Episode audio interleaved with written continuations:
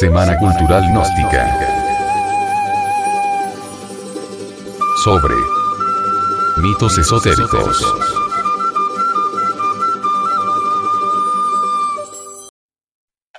El mito de Fura y Tena. Los estudiosos de los mitos afirman que estos contienen más realidad que la misma historia, puesto que mientras esta última es una narración de sombras, hechos temporales y transitorios, el mito refleja verdades eternas, principios universales.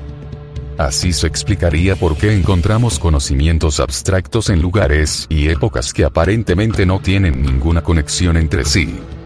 Nos hemos preguntado si es casualidad, por ejemplo, que los mayas afirmaran que existe un infierno de nueve niveles, al que denominaban Volonticú, y que Dante Alighieri en su obra, La Divina Comedia, obra literaria fundamental para la concepción del infierno cristiano, le confiere precisamente nueve círculos a este que tanto los chinos y japoneses, como los egipcios, los germanos, los mayas, los hindúes y gran cantidad de pueblos, vieran a Dios bajo la figura de una Santa Trinidad.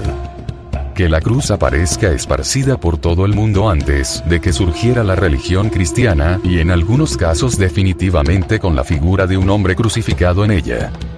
Podríamos llenar páginas enteras citando similitudes de este tipo, sin embargo, lo importante es comprender que estas no se deben al azar, sino que obedecen a una causa psicológica efectiva. El mito chicha de Fura y Tena dice, el dios Are creó a Fura y Tena, padres de la humanidad. Are se detuvo a las orillas del sagrado río Cararé y de un puñado de tierra formó la pareja divina. Fura, mujer y Tena, hombre, que luego arrojó a la corriente, donde tomaron aliento y vida. Fueron los primeros seres del linaje humano. Are les señaló los límites de sus dominios, los secretos de la agricultura, la alfarería y estrategias militares, y también les dio normas de salud y de vida, y les inculcó la libertad sin límite alguno. Los picos Fura y Tena separados por el río Sar. Les prometió que se conservarían por siempre jóvenes, mientras supieran mantenerse fieles uno al otro. Pero, un día del poniente llegó Sarvi, el hechicero, de barba rubia y ojos azules, quería la flor de la eterna juventud y fue al palacio de Fura y Tena para que lo ayudaran. Fura salió con Sarvi a buscar la flor, y una noche se le entregó. Enseguida supo que había traicionado a Tena, ahora envejecería y moriría. Tena, el esposo, junto con Fura se convirtieron en dos peñascos, separados por el río Sarbio Minero. El tema central de este mito es la fidelidad matrimonial. Dentro de los preceptos divinos del matrimonio está en que el hombre y la mujer se asocian en forma tal que dejará el hombre a su padre y a su madre y se unirá a su mujer. Génesis 2. 24 creando en esta forma la unión que nosotros denominamos hoy matrimonio. Y continúa el Génesis diciendo, y los dos serán una sola carne. Estaban ambos desnudos, el hombre y su mujer, sin avergonzarse de ello. Génesis 2. 24. 25. La parte medular de este pasaje la encontramos en la frase los dos serán una sola carne. Esta frase se refiere exclusivamente a una unión física del esposo y la esposa. Esto implica, estando ambos desnudos, una experiencia sexual definida entre el hombre y la mujer, la cópula sexual. Este pasaje nos indica claramente lo que ya hemos insinuado, que el sexo es una profunda experiencia personal que no es detestable ni degradante a los ojos de la divinidad, puesto que Jehová mismo invita al hombre y a la mujer a ser una sola carne. Además, pueden varón y hembra estar juntos ambos desnudos sin avergonzarse por ello, como claramente lo expresa el versículo 25. Por lo tanto, el sexo no es ni debe ser avergonzante, si se vive como Dios manda. En el pasado, y aún en la actualidad, muchos grupos dentro de la corriente histórica de la cristiandad han evadido el hecho de que Dios aprueba la sexualidad para deleite del marido y la mujer. Esta actitud descansa ciertamente sobre los conceptos netamente cristianos.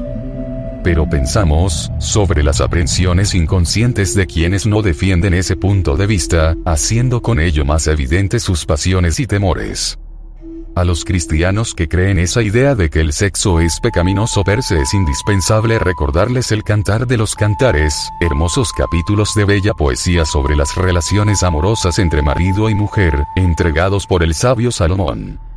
En estos preciosos cánticos se describe en vívido lenguaje poético los cuerpos físicos de los amorosos cónyuges, sin caer en lo desagradable.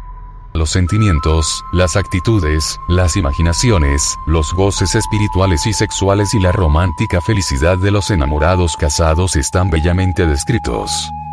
Lamentablemente, jamás falta un Judas en los matrimonios.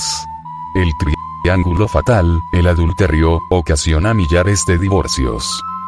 Parece increíble que hasta la misma pareja divina Fura y Tena, Eva y Adán, hayan caído en el tenebroso adulterio y satisfacer pasiones animalescas. La fidelidad en los matrimonios solo es posible con la eliminación en cada uno de los miembros de la pareja, de Judas el ego, el pecado. En el caso de este mito, de Sarvi. Sarvi es el que daña la fidelidad de los matrimonios. Él adultera, y por ello el resultado será el fracaso total de la pareja. Sarvi traiciona a millones de millones de Fura y Tena. Cuando la pareja se resuelve a aniquilar de su interior psicológico a Sarvi, la felicidad reinará en los hogares. Los divorcios son el resultado de la pasión animal de Sarvi. Infortunadamente, las gentes no se dan cuenta que Sarvi, el adulterio, seduce con el encanto de belleza perversa, con dulzuras que conmueven el alma. Sarvi está en todas partes, es un ego activo que se disfraza de amor y resulta en estas circunstancias muy difícil de descubrir, porque seduce con dulces palabras. Sarvi es un elemento inhumano que logra engañar la mente y el corazón. Sarvi luchará por separar a la pareja. Por lo tanto, para no ser víctima de Sarvi, debemos comprender que la unión matrimonial sexual, nunca es algo intrascendente, sino que por el contrario, es una unión profunda que exige fidelidad, respeto y responsabilidad.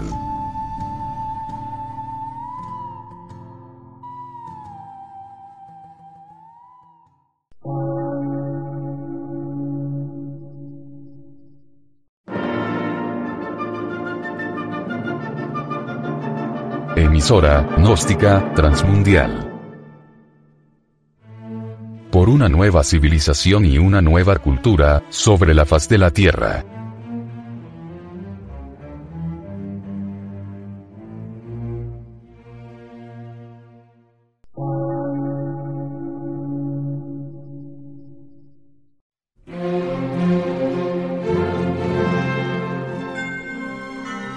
Medio de radiodifusión científico, artístico, místico y filosófico, de la Asociación Colombiana de Centros de Estudios Gnósticos, Antropológicos, Psicológicos y Culturales. A.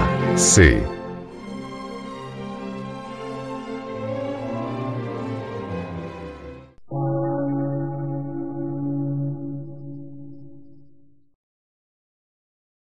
Lectura en movimiento.